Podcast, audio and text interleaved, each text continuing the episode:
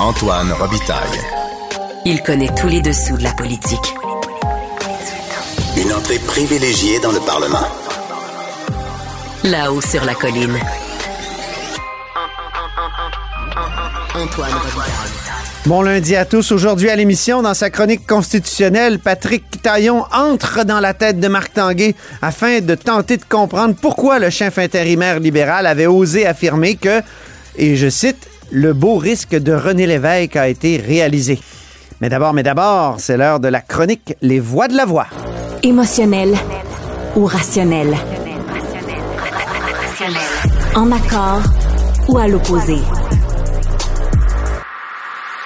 Par ici, les brasseurs d'opinion et de vision. Les rencontres de l'air. Bonjour Guillaume Lavoie. Bonjour Antoine Robitaille. Expert en politique publique, euh, tu nous parles comme tous les lundis de vélo-économie, hein, de vélo-économie peut-être, je sais pas, c'est un, un mot valise que tu as créé d'une certaine façon pour parler de l'économie du vélo. Puis là, je me demande, es-tu allé voir les cyclistes du Grand Prix euh, souffrir à Montréal en fin de semaine? Moi, malheureusement, ça tombe toujours le vendredi à Québec. Puis je suis dans le studio ou je suis dans mon bureau, puis je suis obligé. L'autre fois, j'avais vendredi, Guillaume, j'avais le choix entre le congrès du Parti conservateur dont je devais parler à la télé un peu plus tard, puis les cyclistes. C'était un assez grand contraste. Mais j'ai dû Ben, aller au congrès du Parti conservateur. Et les deux devraient savoir que pour se maintenir en équilibre, il faut que tu avances. Ah, c'est bon ça. Au, Oui. au moins parallèle. Mais oui, l'idée, c'est de parler du vélo. Et moi, je pense que le vélo est la victime d'une rhétorique. En fait, il est prisonnier d'une rhétorique où le vélo, ça veut dire à gauche, euh, ça veut dire l'environnement, la forme physique, l'air pur, kumbaya, puis tout ça, c'est vrai. Mais moi, je veux parler du vélo, Antoine, d'une manière radicalement différente. Et véloconomie, c'est un espèce de, de mot valise que j'ai créé parce que j'essayais de trouver un équivalent anglophone à bioeconomics, donc l'économie vélo. Hmm. Pour moi, le vélo, c'est un discours qui appartient en premier lieu aux chambres de commerce, qui devrait être à Investissement Québec, à la Caisse de dépôt, au Fonds de solidarité FTQ, parce que le vélo, c'est des emplois.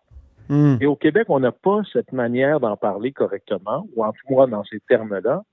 Tu dirais que tu dirais un peu que ça fait grano le vélo. Ben, en tout cas, il y a, il y a- Encore maintenant. Il y a un écosystème euh, où on en parle comme ça, avec un certain péjoratif. Et pour moi, c'est parce qu'on perd le plus important là-dedans. Ouais. Quand je parle à des commerçants qui, des fois, légitimement, peuvent avoir des craintes sur le vélo, vous savez, les, les commerçants, ils sont pas pro-auto puis anti-vélo, ils sont pro-profit. Ouais. Moi, ce que je leur dis, c'est que les cyclistes sont des clients qui dépensent 24% de plus dans les, Ouais. dans les commerces de proximité. Et si on parle d'emploi brut, là, voici comment on parle du vélo dans l'Union européenne. Mhm. Le vélo, c'est 653 000 emplois. Mhm. En Allemagne, le vélo, c'est 250 000 emplois. Et on, on pense beaucoup à la- ce que représente euh, l'automobile pour l'Ontario. Nous, on est des géants du vélo qui s'ignorent. C'est une industrie qui n'est pas encore structurée, mais qui est magnifiquement répartie sur le territoire. Il se construit des vélos dans la Beauce, euh, dans la région de Granby. Oui, parle-nous des compagnies un peu. Je sais qu'au Saguenay euh, ou au Lac-Saint-Jean, il y a, euh, il y a, il y a- De Vinci, il y a De Vinci. Moi, j'ai un De Vinci que j'adore, un Hatchet euh, Alors, Gravel. le bleuet Ouais. que je suis t'en félicite et t'en remercie, mais Ben de oui. Vinci, ils produisent des vélos de très haut calibre Ben et oui. aussi fabriquent, vous savez, à Montréal, il y a les Bixi, Ouais. sais pas comment vous les appelez à Québec, là, les vélos en À vélo. Ça, c'est Bon, ben, A, ces petit A avec à- vélo. Oui. à- tous ces vélos-là, à travers le monde, sont assemblés, construits à Chicoutimi, Hmm. Québec. Ben oui. Si on va dans la Beauce, c'est Rocky Mountain. Si on va, euh, par exemple, à Granby, c'est Panorama. Si vous allez, par exemple, euh, dans le coin de Dorval, il y a une entreprise qui s'appelle T-Lab qui fait des vélos en titane. Donc ça, c'est presque une usine de Ferrari. Là. Et si vous allez autour de Parc Extension à Montréal, il y a Argon 18. Oui. Eux, écoute, ils sont tellement bons. On, on fait chez Argon 18 au Québec, Mais c'est toujours propriété de Québécois, Argon 18? de Québécois et de Danois. Oui, c'est ça. et ils produisent des vélos de trois équipes olympiques. Oui. Le Canada, l'Australie et le Danemark. Ah oui. Et là, on n'est pas en train de parler d'une économie de bout de chandelle. là.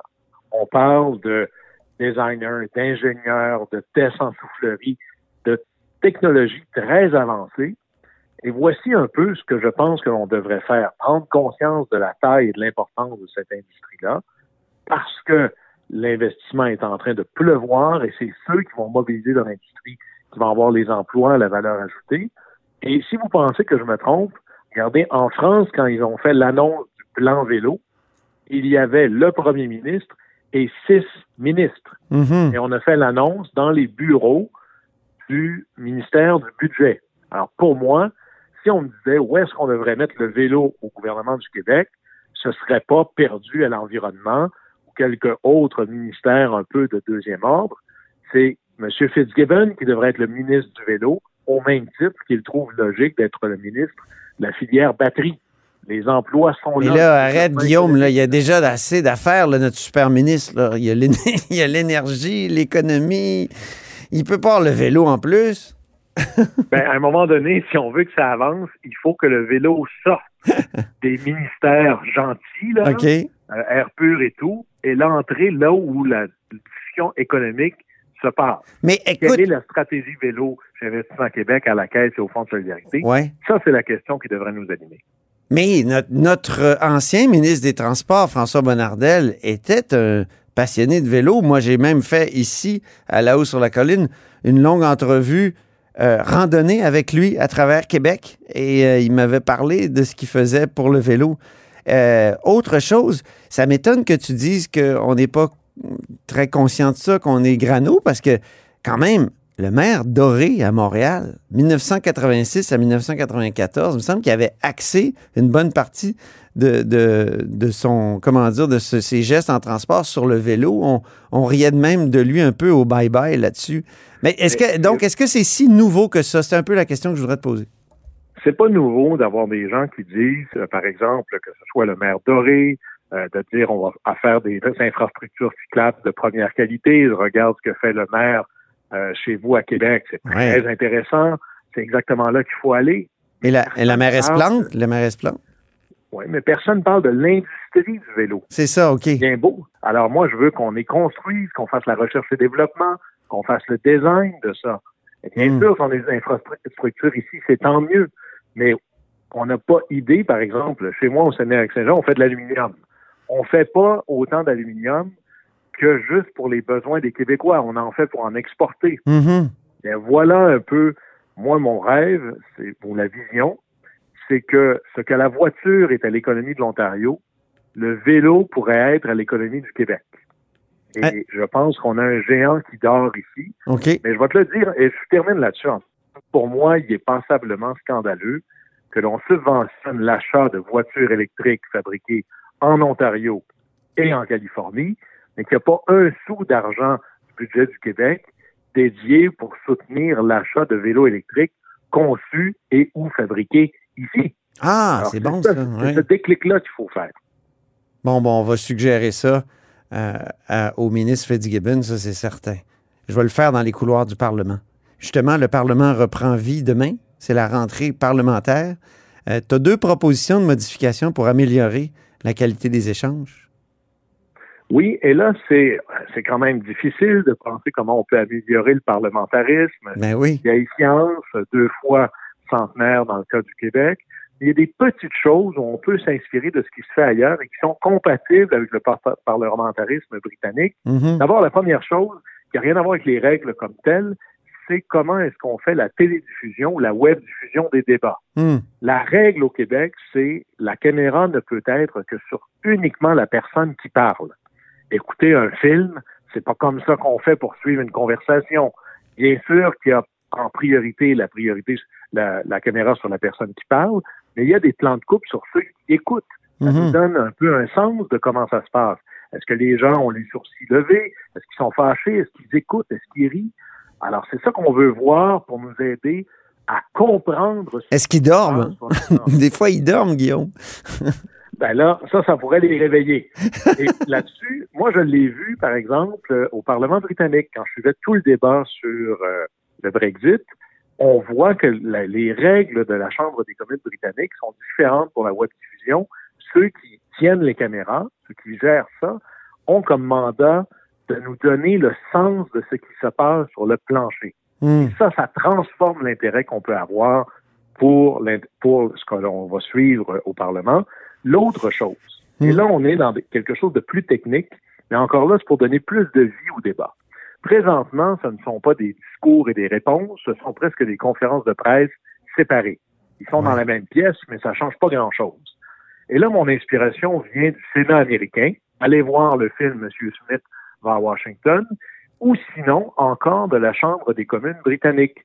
C'est-à-dire que l'orateur principal, un député qui fait une intervention, je sais pas moi, 10, 15, 20 minutes, et là, pendant qu'il a son temps à lui, présentement, il fait son temps, puis quand il a terminé, c'est terminé. Hmm. Dans son temps à lui, si un député lui fait signe en lui demandant est-ce que vous pourriez me céder le temps de parole, le temps d'une question, ben c'est comme d'interrompre une conversation entre nous pour dire oui, mais telle chose là. Et la presse, c'est celui qui a le plancher qui gère cette chose-là. Et ça rend le débat infiniment plus vivant. Et ça, ce serait une amélioration fort intéressante pour les règles à l'Assemblée nationale. Hmm. J'ai comme l'impression que ça existe, qu'il y, y a quelque chose qui, ressemble à ça. Puis, euh, quand tu dis c'est des conférences de presse simultanées ou juxtaposées, je suis pas sûr qu'on voit les mêmes débats. Il me semble me semble qu'il y a vraiment des, débats à l'Assemblée nationale, que ce soit à la période de questions ou, euh, même euh, en commission. En commission, il y a toutes sortes de- de ping-pong, de, de, de conversations, de, de débats qui se fait, non? Ben, tu as raison. En commission, c'est beaucoup plus ça. La période des questions sont des échanges très courts qui permettent des allers-retours.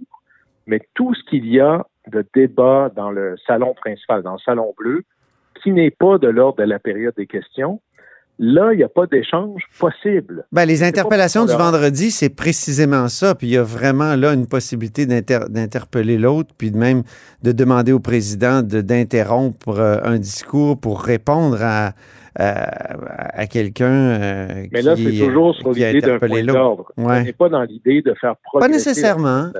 Pas nécessairement. Alors, moi, je dis, Antoine, permettons-le. Oui, Au pire, l'orateur, toujours, pas l'orateur, pas le président, le président, oui. Qui a le droit de parole, a toujours le luxe de dire je ne vous cède pas euh, la parole pour une question, je préfère terminer mon idée. De ce que j'ai vu au Parlement britannique, ça tend à civiliser les échanges encore davantage. Ça permet véritablement une conversation où le but, c'est de faire progresser l'échange et progresser le débat. Quoi de pire que de faire un discours de 20 minutes alors que la chose que l'on aurait voulu préciser, qui posait problème, où on avait besoin de clarifier la chose, était à la minute numéro 2. Pourquoi il faut que j'attende à la toute fin pour pouvoir avoir une réponse de l'autre camp? Ça, ça pourrait être intéressant. Ben, J'ai hâte d'avoir tes commentaires sur la première période de questions demain. J'espère que tu, euh, que tu vas pouvoir euh, l'écouter à 14 h, puis on en parle euh, juste après. Je vais essayer de faire ça. Malheureusement, ils ont enlevé les applaudissements. Ça enlève, du- ça enlève un peu de la Ah, chaleur. on perdait beaucoup de temps. On perdait beaucoup de Ah. temps, puis Jean Charest euh, avait développé une manière de, de- de gaspiller le temps en faisant applaudir constamment ses, ses troupes. Mais euh, non, moi, là, je trouve qu'au au, au c'est- final, c'est une bonne chose. Il n'y a pas d'applaudissements non plus à, Non, à Londres. mais il y a des manifestations. Il y a des huées, oui. protestes, Ouais. des hues ou autres.